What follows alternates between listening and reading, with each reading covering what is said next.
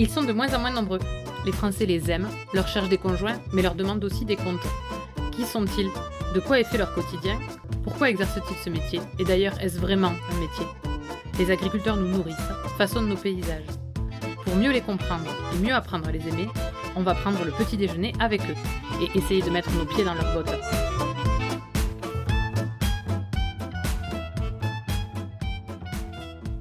Claude m'a reçu après la traite du matin autour d'un bol de chocolat chaud et de tartines de confiture.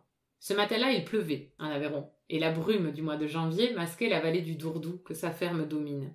Il a 50 ans, et il est le témoin de l'évolution que l'agriculture a connue, tant technologique que sociétale. Il a aussi été là lors des crises sanitaires que ses parents ont subies et qui l'ont profondément marqué. Il n'ignore aucune difficulté de son métier mais il retrouve des yeux pétillants et déterminés dès que l'on parle de ses combats. Il retrouve sa fougue quand il parle de ses agriculteurs, qu'il lui est insupportable de voir malheureux. Nous avons discuté santé des troupeaux, conviction et séchage en grange. Allez, on essaie ses bottes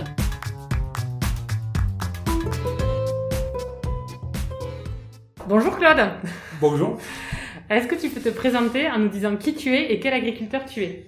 Alors, euh, Claude Falip, euh, j'ai 54 ans, je suis marié, euh, j'ai un enfant, je vis à Saint-Cyprès sur Bordeaux, je suis un GAEC avec deux frères, un GAEC à trois, donc en marche laitière et port naisseur agresseur sur la commune de Saint-Cyprès sur Bordeaux. Est-ce que tu peux nous raconter ton enfance? J'ai passé une enfance dans le rural. dans la campagne. Alors avec l'école primaire qui était qui était à proximité, le collège qui était un peu plus éloigné, et après euh, le lycée agricole qui était encore plus loin. Ça fait partie des choses de la vie, quoi. À 12 ans, il rêvait de quoi, Claude? Notre paysan. Notre paysan ou agriculteur, parce qu'en fait déjà j'avais mes petits tracteurs, euh, on travaillait, on avait notre ferme devant la maison là, on faisait tous les tous les soirs qu'on arrivait, et puis bon on aidait beaucoup à nos parents aussi à, aux soins des animaux. Euh, on aidait nos parents aussi. Enfin, moi, dès l'âge de 6 ans, je conduisais déjà, je commençais à conduire les tracteurs. Les gros tracteurs? Ah oui, ils étaient plus petits à l'époque. Hein. je faisais le plus gros, il faisait, je crois qu'il faisait 40 chevaux. je vais te dire que c'était petit. Hein. Mais bon, euh, non, non, mais L'avantage, c'est qu'on avait, il fallait ramasser les petites bottes, donc euh, on sillonnait autour des bottes, et, c'était euh, mon grand-père qui était sur la remorque, mon père qui faisait passer les bottes, et moi j'étais sur le tracteur, quoi, sillonner. C'est comme ça que j'ai appris. Et après, à l'automne, on ramassait le maïs dans la vallée à la main. Et c'est pareil, il fallait avancer le tracteur. maïs et betterave, parce qu'on faisait la betterave aussi. Ça veut dire quoi pour toi d'être fils d'agriculteur? Alors, Je pense que être fils d'agriculteur, enfin, il y a une, une continuité dans la... Nos parents, ils nous ont appris des choses, ils nous ont éduqués pour certaines choses. Moi, je considère que c'est un milieu qui a des, des valeurs euh, essentielles de la vie. Parce qu'on a des repères dans la nature, on a des repères par rapport à ce monde rural, enfin l'évolution. Je veux dire, euh, Aujourd'hui, on est dans une société qui se cherche, qui va hyper vite avec nos téléphones, enfin les téléphones, tandis que nous, on arrive encore à voir le temps, jauger les... Enfin, je veux dire, on n'a pas de montre, mais on sait quelle heure il est, on, regarde, enfin, on sait le soleil où il se lève, on sait où il va se coucher, et puis on, en fonction du ciel le matin, quoi. Voilà, et c'est tout ça, c'est nos anciens qui nous ont appris tout ça. Sans compter ce qu'ils nous ont appris sur le travail de la ferme, sur les animaux. Il y a un savoir extraordinaire. tu l'as dit, tu as un enfant, et ces valeurs-là, tu arrives à les lui, à les lui transmettre hein? Oui, je l'ai eu, enfin, on est, enfin, je veux dire, moi j'en ai un, Patrice en a trois. Je veux pas que ce soit euh, forcé, quoi. Hmm. On y fait voir, il découvre. Euh, alors c'est vrai que par rapport à l'exigence, on est peut-être moins exigeant que nos parents à l'époque sur le travail. Mais bon, euh, après, moi je pense qu'il faut que ça vienne tout seul. Je veux pas forcer les gens à faire, à faire ce métier s'ils veulent pas le faire. Il faut le faire parce que si on l'aime. Est-ce que tu as eu l'impression que tu pouvais faire un autre métier de la part de tes parents, toi? Ça a failli à un moment donné, en quand j'ai arrêté le lycée en 85, là, parce que je voulais pas partir en BTS en fait. Et il se trouve que euh, on a eu à attraper la bruxellose pour la deuxième fois. Qu'est-ce que c'est la bruxellose Alors la bruxellose, c'est les vaches qui avortent hein, et c'est une maladie qu'il faut éradiquer. Et donc euh, ils nous ont fait abattre toutes les vaches. Et qui est dangereuse pour l'homme ou pas? Et oui. Oui, d'accord. Oui, oui, même mon père, même, mon, vous, même mon père et mon grand-père l'avaient attrapé à l'époque. D'accord. Et euh, ça, c'était quand même, enfin, ça pouvait se guérir pour les humains? Oui, oui, ça s'est guéri, mais euh, je crois qu'ils traitent ça à la cortison, hein, c'est lourd. Hein. À l'époque, c'est la fièvre de Malte qu'ils appellent. C'était la deuxième fois. On l'avait commencé à attraper en 68 et moi je me rappelle pas, mais après en, en 85. Moi, c'était mon année du, du bac là ça te perturbe parce que quand tu vas voir les tables qu'il n'y a plus de vaches, enfin voilà, on avait racheté des génisses, mais c'est, il faut attendre pour faire le vide sanitaire. Mais pour mes parents, c'était, c'était, ça a été très dur. Puis bon, financièrement, euh, c'était compliqué. Hein, c'est pas, donc c'est pour ça que j'ai décidé de, J'ai un oncle qui m'a fait euh, appeler pour ceux qui cherchaient quelqu'un en dîneraterie sur un quai de réception.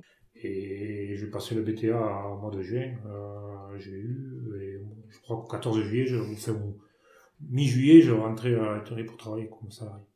Et je suis resté un an. Après, il a fallu que je parte faire l'armée. Ils m'ont pas renouvelé parce que je pensais presque qu'ils me, me reprendraient. Ils n'ont pas voulu me reprendre parce qu'ils ils avaient supprimé le poste. Donc, euh, bon. Après, j'ai fait vacataire pendant, contrôle équipe pendant 4 ans. Mais c'est vrai que s'ils si, m'avaient rembauché, je sais pas si je serais agriculteur peut-être aujourd'hui.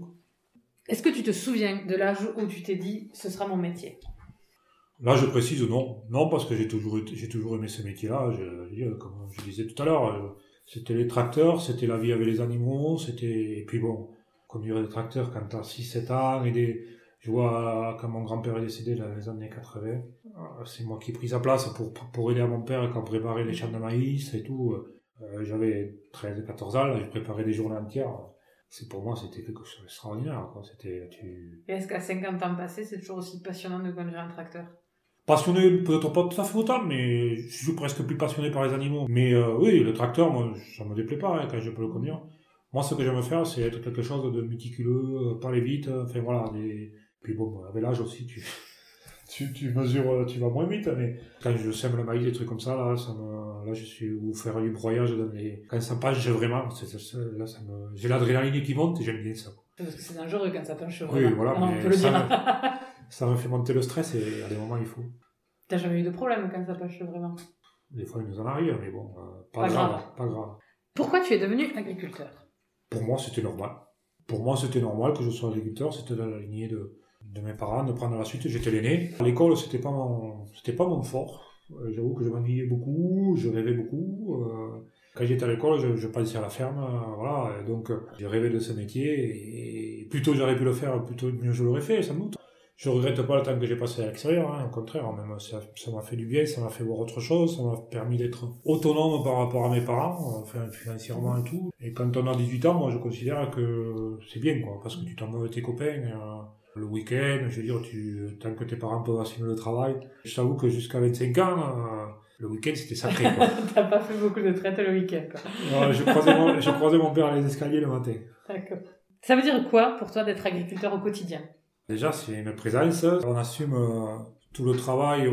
Et puis, des fois, on a des, des comment dire, des, des choses qu'on n'a pas prévues. Donc, il faut faire face, il faut, faut les accepter. Bon, on tâche à être organisé pour, euh, dans le travail, parce que quand même, c'est vrai qu'on a, il y a la traite le matin, tout ça, il y a une organisation quand même qui est établie. Euh, même, il faut être organisé pour être efficace à le travail. Mais il y a des choses, des fois, qu'on ne prévoit pas, donc c'est d'arriver à y répondre. Mais c'est ça qui est extraordinaire dans ce métier. C'est que des fois, on fait des choses qu'on n'avait pas prévues la veille. bon, c'est C'est quoi le genre d'imprévu que tu peux, enfin, que as eu par exemple dernièrement, des choses que tu n'avais pas prévues le, plus qui nous arrive des fois, c'est quand tu as des génistes qui nous échappent, des trucs comme ça, qui, qu'on t'appelle au téléphone avec la portale, et voilà. Et puis, ce qu'on prévoit pas, euh, des fois, c'est des vélages, quoi, qui te, qui te, que tu te lèves la nuit euh, deux fois, et encore, tu arrives.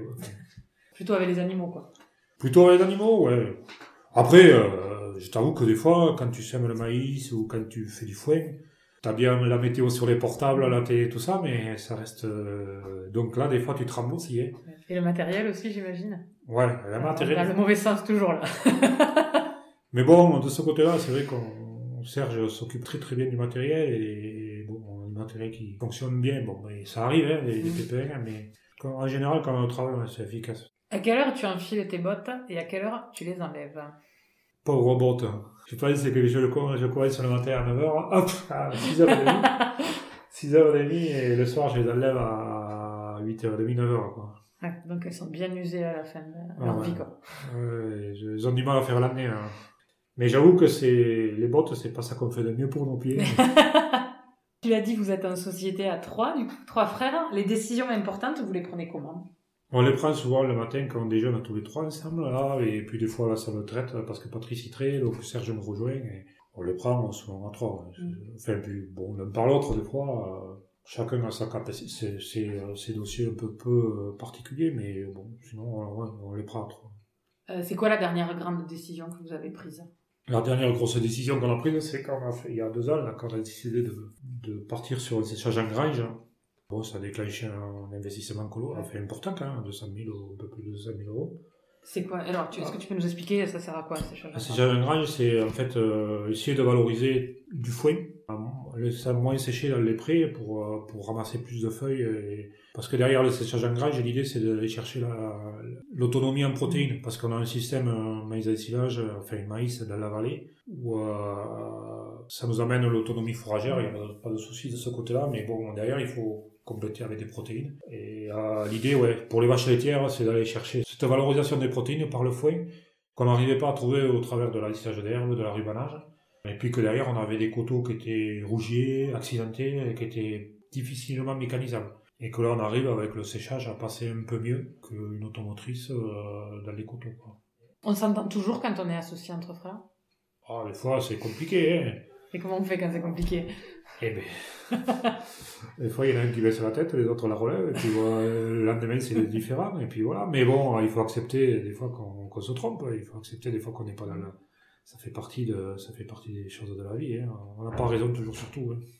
Euh, Du coup, tu l'as dit, tu produis euh, des porcs et du lait de vache. Tu les commercialises euh, comment?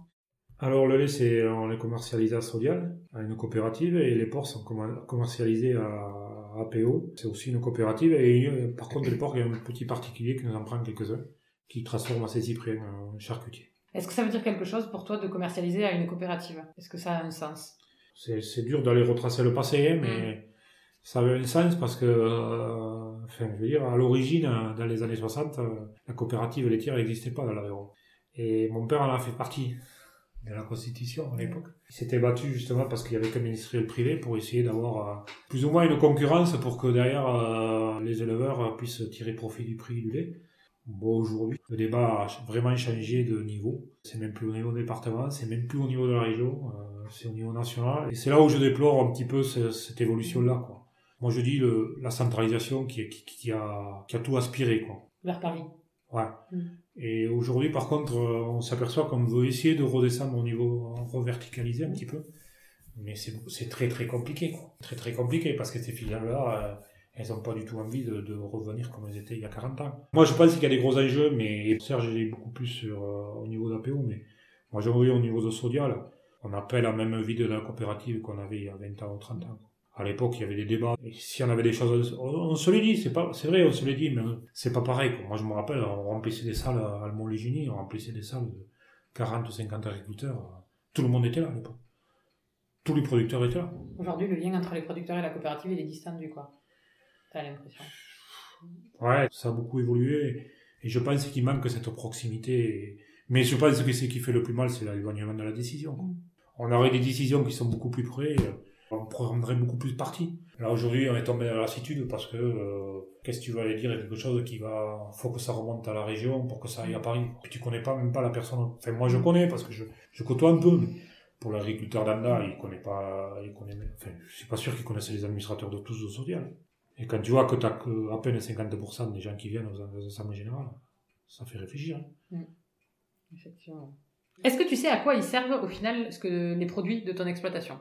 Sur le lait, en fait, je suis un accord de collecte, donc euh, c'est c'est Lactalis qui le ramasse. Ils ont l'usine de transformation à Rodez, donc euh, ça va à Rodez. Sinon, si ça allait à la laiterie, je pense que ça partait à l'usine de Rodez quand même. euh. Ce que j'en sais, il y a la tour de séchage, il y a la pasteurisation, ils font de la crème, et la crème partait apparemment sur Clermont, donc euh, pour faire du beurre. Voilà pour le lait. Euh, pour les cochons, alors euh, hormis le, le petit charcutier local là, qui nous prend euh, quelques cochons et des coches de réforme, la grosse partie, ça me va à la cône pour faire de, de salaison, enfin, saucisses de la D'accord. voilà. Tu dirais que tes produits, tu les produis comment? Avec amour. Euh, non, je, on essaie d'être le plus rigoureux possible. euh, quand je vois la, enfin, sur la qualité du lait, sur euh, même les cochons. Les cochons, euh, on, fait, on a fait un engraissement sur paille pour justement travailler par rapport au bien-être animal et que, que, ça, que ça corresponde un petit peu à cette image de, de- que cherche le consommateur. Après, euh, la qualité, euh, je veux dire, le souci qu'on a avec nos transformateurs, c'est qu'elle n'a pas été récompensée à sa haute valeur. Euh, C'est ça qui est triste, quoi, parce que quand on parle du lait, mais on est payé comme il y a 40 ans, quoi. Et pourtant, je vous garantis, si on ne pourrait pas livrer le lait qu'on livre aujourd'hui, euh, au même niveau qu'il y a 40 ans. hein. C'est clair, hein, parce que bon, après, on essaye de, de s'améliorer chaque année euh, pour faire mieux que l'année d'avant, mais euh, bon, c'est pas facile, quoi. Elles ont un nom, tes vaches? Oui, C'est laquelle la plus sympa? Je compte. Et la plus, la plus désagréable? Orange. Donc, tu as dit depuis tout à l'heure que ça faisait plusieurs, euh, plusieurs années que tu étais installé. Euh, c'est quoi les changements que tu as connus dans ta façon de travailler? Déjà, enfin, c'était euh, quand je me, je me suis installé en 91 avec mes parents. On a constitué un GAEC et on avait 15 vaches et 15 truies naisseurs engraisseurs. 15 vaches laitières.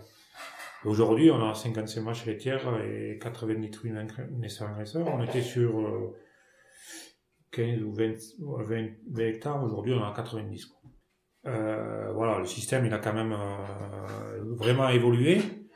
Euh, mais le challenge était quand même de, en 96, Serge a remplacé papa sur l'exploitation. Et après, en 2004, on a installé Patrice. Mais le challenge, enfin, au début, c'était pas gagné qu'on soit trois à vivre sur, cette exploitation-là. Donc, voilà. Pour moi, ça a été un gros challenge. Après les changements qu'on a eu durant 30 ans, quasiment maintenant, il y a, il y a deux, sur l'exploitation déjà d'une part, ça a été la reprise d'une ferme en 2004 quand Patrice s'est installé à Saint-Christophe à 10 km. Ça a bouleversé un petit peu le système parce qu'on a doublé la stabu. Euh, en 2012, on a créé la maternité et l'an dernier, on a constitué le séchage. Voilà le gros bouleversement de. La maternité, c'est pour les porcs. Hein voilà, pour l'exploitation. Après, au niveau agricole, euh, pense que le, le bouleversement, ça a été quand même l'évolution, euh, la fin des quotas laitiers avec euh, un marché qui, qui restait euh, libre et avec des prix qu'on ne maîtrisait plus et qui fluctuaient à la baisse. Je, me rappelle encore avoir, avoir, reçu un SMS d'un administrateur de à l'époque, en 2009, euh, qui m'annonçait un prix du litre 2 à, 2000, à 202 ou 212 euros les millilitres. Quoi. Et pour que tu vives de ta production, il faudrait qu'il soit à combien les millilitres à peu près? Là aujourd'hui, on est à 320, 330 euros les millilitres. Mais l'idéal, ce serait 380, 390 euros, voire 400. Mais bon, euh, nous, quand même, on a quand même un peu de recul. Euh, enfin, les investissements, sont... je ne veux pas dire qu'on n'en a pas de vent, mais on en a moins de vent. Euh, c'est plus problématique pour un jeune qui s'installe que pour nous. Hein. Je veux dire, aujourd'hui, euh, quand on parle de, de, de l'évolution de l'exploitation, euh, le plus compliqué, c'était les 4 ou 5 ans après l'installation. Aujourd'hui, je veux dire, on accepte les, des à quand même. Vous êtes sur un système qui est plus résilient. Ouais, ouais. Être éleveur, est-ce que ça veut dire quelque chose de plus qu'être agriculteur pour toi? Ouais, je pense que l'agriculteur englobe l'éleveur parce que c'est. Euh, je vois pas entre les deux la, la, différence qu'il peut y avoir. Pour moi, c'est un métier passionnant. Tout. Euh, je veux dire, d'un compteur, agriculteur, euh, enfin agriculteur éleveur, éleveur, c'est sûr qu'on a les animaux en plus, peut-être qu'un agriculteur, mais dans l'Aveyron, je pense que on se considère éleveur, mais on est agriculteur. On entend souvent qu'il faut produire mieux. Pour toi, ça veut dire quoi? Ce qui me fait, oui, c'est vrai, oui, pour produire toujours mieux, on se remet toujours un peu en question pour, pour essayer de s'adapter aux nouvelles euh, demandes de la société. Et... Sauf que ça se fait pas du jour au lendemain. C'est un gros travail. Beaucoup d'investissements sur parfois. Euh, enfin, je veux dire, on l'a vu, vécu avec les mises aux normes des bâtiments d'élevage, on l'a vécu avec euh, tous les systèmes de, de, qualité enfin, et la génétique sur les, les, troupeaux, parce que quand on parle de produire mieux, euh, sur les cochons, on avait tellement sélectionné à un moment donné, on avait plus de, de gras pour, euh, pour la saucisse. Donc, le problème, c'est ça, c'est qu'il faut accepter que dans l'agriculture, on mette du temps à s'adapter. Mm. Ah, et en plus, on est un, font pas deux chez nous, quoi. Euh, peuvent faire trois, mais peuvent faire moins d'un des fois. Donc, euh, c'est... Et puis bon, on joue avec quelque chose de vivant, hein, que ce soit les animaux et la nature, on la maîtrise on la maîtrise pas, hein. Mm. je veux dire, à des moments, elle est capricieuse et il faut voir qu'elle existe, quoi. Et, c'est normal. Dans 20 ans, tu t'imagines où et comment? Dans 20 ans Dans 20 ans. T'auras quel âge déjà? Je ne veux pas le dire. je préfère dire 20 ans à rien que 20 ans Mais bon, non, je me suis pas... Franchement, euh, ça fait 30 ans que je suis installé et j'ai l'impression de me revoir au début encore. Donc, euh, bon, je veux pas dire que je vais faire 20 ans de comme ça, hein, ça c'est clair. Aujourd'hui, je prends un peu plus de recul. On sent l'évolution de la vie, il hein, n'y a pas de problème. Mais bon, déjà que on fait avoir la santé, que euh, au niveau de la famille, ça, se passe bien. Et, euh, l'exploitation, on subira et on vivra comme on a vécu jusqu'à présent, quoi. Je veux dire, on a surmonté des problèmes. Moi, je dis au niveau agricole, enfin, on a tous les problèmes politiques ou mm. économiques, hein, des, différentes crises. Mm. Mais une crise sanitaire sur un troupeau, pour un éleveur, c'est une catastrophe. Mm. C'est une catastrophe. Parce qu'il y a, l'économie, mais il y a surtout psychologiquement, c'est très très difficile. L'affect aussi, ah j'imagine, pour ces animaux. C'est affreux. C'est affreux. Vivre des moments comme ça, je souhaite à personne. Comment ils, justement, comment ils sont passés, euh, ils ont continué d'avancer, enfin, même toi, comment vous avez continué à, à avancer suite à cette crise-là? Comment vous avez retrouvé le goût de, de ce métier-là Oui, en fait, on a racheté des génisses euh, quasiment dans la même année, enfin, prêt à véler. euh, donc, euh, on a arrêté 3 ou 4 mois de train, je pense. Je ne me rappelle plus tout à fait, mais je pense que c'était ça. Donc, voilà, ça s'est fait, ça, ça s'est refait, mais moi, je pense surtout à. Il y avait, c'était François et enfin, mon frère et, et une voisine hein, qui, était, euh, qui était de son âge, quasiment, là, qui, qui avait désinfecté les tables parce que moi, je travaillais. Pour eux, c'était, c'était affreux, quoi. Mm. C'était affreux. Mais bon, après, tu, tu- je veux dire, t'as pas, dans la vie non plus, il faut se dire qu'à un moment, on n'a pas trop le choix. Si tu veux pas, tu recules pas. hein. Mm. Il faut toujours avancer. Il y a des caps qui sont pas faciles. hein. Bon, mais là, c'était, c'est des animaux, mais après, des fois, il y a, des, il y a pire. hein. Donc, mais il faut, il faut- voilà, il faut arriver à franchir ces, ces, ces, ces étapes qui sont difficiles, c'est sûr. Euh, Avec le recul euh, d'avoir connu justement deux épisodes de maladie sur l'exploitation, même si toi t'en as connu qu'un, euh, tu as l'impression que ça vous a rendu beaucoup plus vigilant sur la sanitaire? Est-ce que ça vous a, ah, enfin, ça vous a modifié des Ah. choses? Là, je viens, on est indulgent. Ouais. J'essaie de rentrer euh, quasiment pas d'animaux d'autres exploitations, parce que c'est pas que je critique les Mmh, autres, hein, non, mais je mais veux pas rentrer. Je préfère voilà, avoir mon renouvellement, euh, être assuré de mon renouvellement, sans rentrer d'autres animaux. Parce que ça, c'est des raisons des, des problèmes sanitaires, des fois. Euh, souvent, Ouais, euh, sans compter les grosses maladies, mais t'as, Ouais. le microbisme n'est Mm. pas le même, donc des fois tu as des grippes ou tu as plein de Mm, choses. Et après, essayer d'être vigilant par rapport aux personnes qui rentrent Ouais, sur l'exploitation. Et à un moment, par rapport à tes voisins aussi. hein. Alors aujourd'hui, c'est vrai que c'est en train de. La BVD, tout ça, c'est en train Mm. de rentrer à l'ordre, mais euh, je pense que. je- enfin, on ne on mesure pas les effets de- du sanitaire. On ne Mm. mesure pas. Pour toi, sur l'exploitation, c'est quoi les prochains défis que vous allez devoir relever? Le gros défi en agriculture conventionnelle, là, c'est tout le travail qu'on a sur les phytos, enfin, Mhm. Mise aux normes du matériel, euh, enfin, distance, enfin, je pense que là, ça nous fait gratter la tête euh, souvent parce que euh, aujourd'hui, c'est, on commence, même par rapport à des épandages, hein, euh, de fumier ou de lisier, ça devient pas facile. hein. Bon, il faut expliquer, mais donc on essaye de travailler le plus correctement possible, être déjà des odeurs, on traite le lisier pour que ça sente pas trop dans le, dans le village, on fouille assez rapidement, mais c'est un challenge. On se fait critiquer, mais bon, d'un autre côté, on est à la campagne quand même. C'était en effet, euh, enfin, Covid cette année, effet sanitaire. Quand, les, quand tout le monde est arrivé au mois de mars, là, euh, il y a quelques voisins qui m'ont appelé, ils me dit pourquoi tu sors pas du lisier pour qu'ils prennent leur odeur. C'était non, mais franchement, tu te dis, euh, c'est Oui, oui. les vacanciers, ils arrivent au mois d'août, enfin au juillet, août. là, la campagne, c'est vrai qu'on sort pas, il y a pas d'odeur, il y a pas de, c'est agréable, quoi, mais euh, j'avoue que quand on sort les Mois de mars, avril, là, c'est des fois, c'est compliqué. Mais bon, c'est la campagne aussi, quoi. Euh, Il y a ces nuisances, mais de notre côté, on, on, est, on est vertueux par rapport à tout l'entretien des coteaux, les paysages ouverts, et puis ce qu'on ce qu'on arrive à créer. Quoi. C'est Justement, tu as parlé des phytos, tu en utilises beaucoup, toi? Un peu, ouais, sur, sur tout ce qui est maïs euh, et céréales. quoi. Et c'est pour faire quoi sur les plantes? On essaie de diminuer, mais bon, c'est pas facile de, de, de restreindre. hein. Je me rappelle quand on a commencé, euh, ça fait euh, 30 ans, euh, au début, on comptait pas la valeur du fumier, on amenait 100 ou 150 unités d'azote à maïs. Aujourd'hui, on amène que euh, 40 à 50 unités en minéral, et le reste, c'est que du fumier ou du lisier.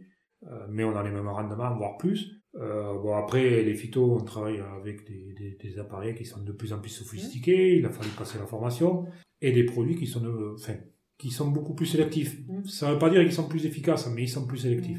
Enfin, ils sont plus efficaces, mais sauf qu'il y a plein de... Euh, moi, ce que je trouve, c'est qu'à l'époque, euh, on désherbait une fois, on n'avait pas besoin de repasser. Mm. Là, aujourd'hui, il faut faire repasser deux fois ou trois fois.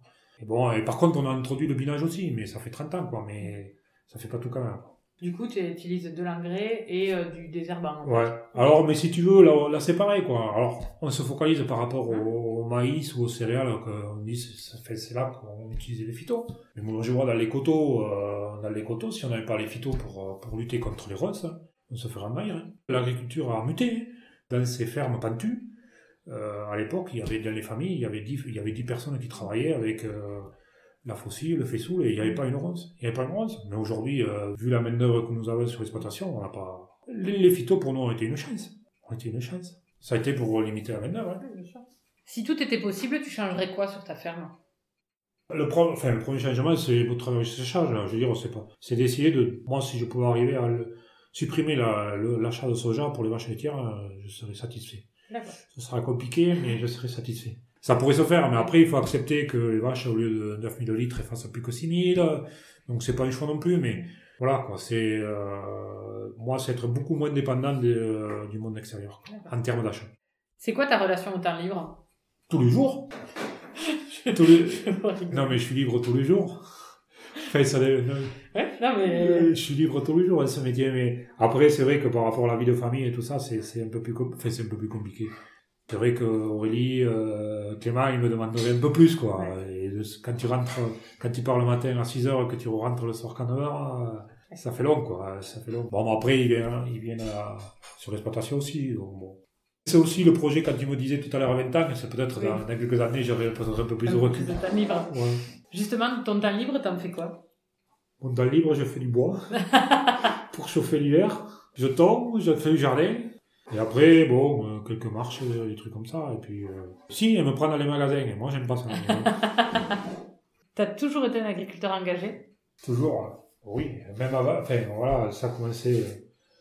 Mais c'est une histoire de copains, en fait. Enfin, je veux dire, on a constitué un CCJA parce qu'on s'était tous installés là, dans les années 90, 5 ou 6 agriculteurs, ayant des vaches laitières. Et puis, on avait mis à, à côté un, du tabac pour derrière aller chercher un peu plus de revenus et avoir un complément de revenus pour nos, nos petites fermes parce qu'on n'avait pas beaucoup. Et voilà, derrière, ça a été une équipe, euh, ça a permis de, de faire remonter certaines revendications et comme il n'y avait pas de, au niveau de Marciac et comme il n'y avait pas de canton à l'époque. On était un noyau et on a constitué ce, ce, ce CCGA à l'époque dans les années euh, 86 ou 87, je ne me souviens plus, mais par là. Euh, et voilà, et de fil en aiguille. Et après, on a eu le privilège de quelques-uns d'assister à la grande moisson, De partir à Paris déjà. ça, c'était la grande moisson. Partir à Paris, la grande moisson. La grande moisson, c'était 3 hectares de blé sous les Champs-Élysées. Le 24 juin 1990. C'était euh, d'une beauté extraordinaire. Une organisation fabuleuse.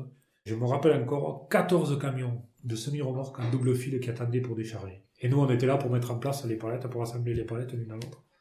Qui avait poussé le blé, qui, le blé avait poussé dans les serres, je sais pas où, dans, dans le centre de la France, et on les mettait, on les reliait entre elles pour que les moissonneuses il y avait trois moissonneuses qui sont passées sous, les, sous, le- sous l'Arc de Triomphe, euh, en quinconce, là, et elles prenaient la largeur de, du, euh, Des Champs-Élysées. des Champs-Élysées. C'était- Et à l'époque, c'était Fiat qui avait, qui avait sponsorisé la, la grande moisson. Enfin, je veux dire, on n'avait pas les portables, les appareils à photo qu'on a maintenant, mais c'était des images. Je, je vois encore les moissonneuses qui elles démarrent sous les Champs-Élysées, avec le soleil qui se couchait dessous. là, C'était, c'était fabuleux, euh, c'était extraordinaire. Et puis l'organisation, je veux dire, je sais plus combien on était de bénévoles, je crois que pour l'Aveyron, on était parti euh, 40, 40 gars des cantons plus euh, un avion. On devait être 80, 80 JA. Être Aveyronnais Ah ouais, ouais, c'était énorme. ouais, Et, et puis le contact qu'on a eu ce jour-là avec les, les Parisiens, c'était fabuleux. Est-ce que du coup les Parisiens venaient euh, discuter avec vous, enfin les habitants euh, Ah ouais, ouais, mais ça les a interpellés parce que ça s'est mis en place à minuit, je crois, le soir. Jusqu'à la mise en place a duré jusqu'à 10h le matin. Et déjà, à 3-4 heures du matin, il y a déjà qui commençaient à venir nous donner, demander des épis de blé, quoi, pour, euh, quand le défilé a eu lieu des moissonneuses, tout ça, nous on faisait un cortège, on avait fait un cortège de tous les bénévoles, euh, tout le long des Champs-Élysées, sur euh, 4 ou 5 km, tout aligné avec les t-shirts de la grande moisson. C'était, beau, quoi. Et alors comment on passe de la grande moisson à administrateur à JA national? Ah ben, il a fallu commencer à travailler au canton. Ouais. Il a fallu commencer au canton. Alors après, euh, ça, au niveau des cantons aussi, on avait fait des beaux trucs. On avait fait, euh, pendant l'opération de sourire, on avait fait des, des randonnées euh, touristiques. On avait fait plein. Il y avait une animation qui était intéressante, sans, sans compter le- toute l'activité syndicale hein, euh, des différentes productions. Et puis c'est là aussi où on s'est aperçu que euh, quand on est JA, hein, on travaille pas pour ça. Mm. On travaille pour ceux qui arrivent après. Et ça, il y en a certains qui, il y en a certains que ça a été dur parce qu'au début ils venaient pour nous et pour pour eux puis quand ils se sont aperçus que c'était pas pour eux qui travaillaient ils sont repartis. Mais après tu travailles avec ceux qui restent et c'est ça qui est essentiel. Mais quand t'as compris ça après le challenge est super intéressant. Et moi j'avoue que euh, quand je suis parti à Paris euh, parce que c'était Jacques Molière qui arrêtait et l'Aveyron euh, L'Aveyron a dit, bon, il faut qu'il y ait quelqu'un d'autre, et c'est tombé sur moi. Déjà, il a fallu se battre à la région pour accepter que ce soit moi, parce que c'était pas facile, j'étais jamais, on n'y avait jamais, on n'y avait jamais mis les pieds. Et quand tu arrives à Paris, c'est une sacrée marche, quand même. Le débat est pas du tout le même, et puis bon, c'était Christiane qui était présidente, hein, donc, euh, c'était, euh, enfin voilà, ouais, c'était, mais on était au début des chartes à l'installation. Mhm. Euh, Le renouvellement, le renouvellement des générations était un challenge important, et derrière ça, le discours aussi. Puis bon, alors, j'ai eu la chance, hein, qu'il y avait quelqu'un qui, comme Christian Deleris qui était, qui était à la FNSA et qui le soir venait me chercher pour pas que je reste là-haut tout seul, parce qu'au début, tu n'as pas de repères, quoi. Bon, t'as bien, tu connais pas grand monde, tu connais pas... Et Christian m'a beaucoup accompagné, et puis j'ai eu la chance, après avec Christian, de, de partir sur le dossier montagne. Et j'ai eu, en plus, ce dossier-là, j'ai eu un T98 euh, jusqu'en 2002. Et c'est un dossier, alors, pour moi, ça a été... Euh, enfin, en termes de syndicalisme, ça a été quelque chose de de beau et de enfin franchement le combat qu'on a mené sur ce sur ce sur sur la, politique montagne à l'époque hein, Christian m'a beaucoup appris hein. j'ai vu des négociations avec Christian Deleris à une manif de la vallée de la Maurienne quand on faisait Paris euh, la Maurienne et puis euh, avec le ministre qui était Glavani à l'époque hein. c'est des choses encore qui qui m'ont marqué et, puis euh, alors j'ai eu la chance de rencontrer Christian de ce côté-là qui m'a bien bien fait voir et puis Raymond Lacombe dans l'avion souvent Raymond m'a beaucoup aussi euh, euh, marqué mon, Et puis Raymond m'a toujours dit de toute manière, si tu crois en quelque chose, que c'est pur, garde-le et affirme-le. Et ça, j'avoue que sur le dossier montagne, je veux dire, je l'ai porté et quand Christian a arrêté en 99, sans doute, que je me suis retrouvé au CNJ à porter ce dossier et qu'à la FNSA c'était quelqu'un d'autre, mais que je sentais pas, quoi, qui, qui se mouillait pas beaucoup, qui, qui, naviguait toujours. Et moi là, j'ai dit, là, je me suis affirmé. Et quand on va à Bruxelles pour défendre ce dossier, on, je vous garantis qu'on l'a défendu. Hein. Et puis on est passé, on a réussi à faire passer le cofinancement de 10 ou 20% à 50%. Ça a été le début d'une grande victoire, quoi. Et Finalement, l'engagement qui au début a été un peu difficile, ça a été pour toi une façon d'apprendre des choses sur toi, de t'affirmer, ah tout ça qui a été. Euh, ah, mais là, là, j'avoue que j'ai, enfin, après, pendant les deux ans que j'ai, les deux dernières années que j'avais ce dossier, euh, c'est vrai que je travaille, tu travailles avec des collaborateurs qui t'apportent aussi, hein, mais tu vois, à un moment donné, euh, c'était Magali euh, qui travaillait avec moi, elle me disait, mais Claude, mais c'est perdu ce débat-là, c'est perdu parce qu'au niveau de Bruxelles, ils veulent pas le retenir, tu sais bien, en fait. Et je retenais ce que m'avait dit Raymond, je dis, on lâchera rien, on lâchera rien. Et je me rappelle quand on était à Bruxelles, on avait sept commissaires qui nous regardaient en face, hein. sept commissaires européens, ils nous disaient, mais la politique d'installation, elle est bien marquée, la politique montagne, elle est bien marquée, mais c'est comme ça. Et nous, on leur a démontré par A plus B que si on partait sur les systèmes à l'hectare, on, on, allait, on allait flinguer l'installation, voilà. On avait les arguments, donc, et puis finalement, on les a fait reculer. Et en fait, on a fait basculer le cofinancement de 10 à 20%. Et quand on voit aujourd'hui, quand on regarde aujourd'hui le l'ICHN sur nos exploitations que ça représente, eh ben, je vous garantis, ça fait, ça fait du bien à notre cœur. Hein. Moi, je repasse à Christian. Hein. Je repasse à Christian, c'est moment-là, j'ai dit, en 97, quand on manifestait la vallée de Maurienne, jamais on n'avait imaginé que sur nos exploitations, ça représente autant. Jamais. Et que ton action continuerait en 2020 à servir à quelque chose. Oui, oui, non, mais c'est fabuleux, c'est fabuleux. Aujourd'hui, ta fierté, c'est quoi? C'est d'être, de continuer ce métier, mhm. euh, qui me plaît toujours, et en fait, qui, qui est un challenge toujours important, parce que, bon, des fois, on s'attend pas, mais il faut le faire. Ma fierté, c'est aussi de continuer un petit peu l'engagement dans le syndicalisme, parce que, euh, à un moment donné, je voulais presque arrêter, parce que, bon, je, trouvais que j'en avais fait donner beaucoup, que euh, c'est pas facile de tout concilier, la vie de famille, l'exploitation et le syndicalisme. C'est, un trépied qui est pas facile à articuler. Aujourd'hui, on sent qu'il y a un gros besoin quand même, quoi, et, moi, surtout, ce que je souhaite, c'est que, c'est mon challenge, c'est que je veux pas que les paysans soient malheureux. J'accepte pas ça. J'accepte pas que, les, que, ce, que ce monde agricole soit malheureux. Je peux pas l'accepter. Du coup, t'es heureux, toi, aujourd'hui? Moi, je suis heureux, mais... c'est déjà un bon début. à 95 ans, quand tes petits-enfants, ils te demanderont c'était quoi ton métier, tu leur répondras quoi? Paysan. Paysan engagé. Et à celui qui écoute et qui connaît rien, tu veux lui dire quoi? Je commencerai à apprendre le cycle de la nature. Comment évoluent les choses dans la nature. Et... Parce qu'en fait, euh, je pense que celui qui connaît rien, enfin, qu'il n'y a pas de repère aujourd'hui dans cette société euh, qui aujourd'hui on n'arrête plus rien. Quoi, on fait pas... Je pense qu'il faut reprendre les cycles de la nature. Et nous, on a, je pense que dans notre monde rural, on a, on a des privilèges, mais il faut qu'on arrive à les, à les mettre en avant plus fort que ça. Quoi. Et pour finir, en trois mots, qu'est-ce qui te botte dans ton métier? En trois mots? Mm. Épanouissement. Mm performance et fierté. Merci Claude. On peut faire ce métier depuis plus de 25 ans et être toujours aussi passionné de se lever chaque matin. On peut travailler ensemble avec ses deux frères, mais avoir chacun bien son rôle au sein de l'exploitation. On peut avoir vécu des crises sanitaires au point d'y porter une vigilance accrue. Enfin, on peut avoir commencé le syndicalisme parce qu'on était une bande de copains et voir aujourd'hui encore les fruits de ces combats de jeunesse. C'est ça, être agriculteur aujourd'hui. À bientôt dans de nouvelles potes. Si vous avez aimé, n'hésitez pas à partager ce podcast ou à le noter avec 5 étoiles sur Apple Podcast. Laissez-nous un petit like ou un commentaire, nous serons infiniment heureux de vous lire. A bientôt dans de nouvelles bottes.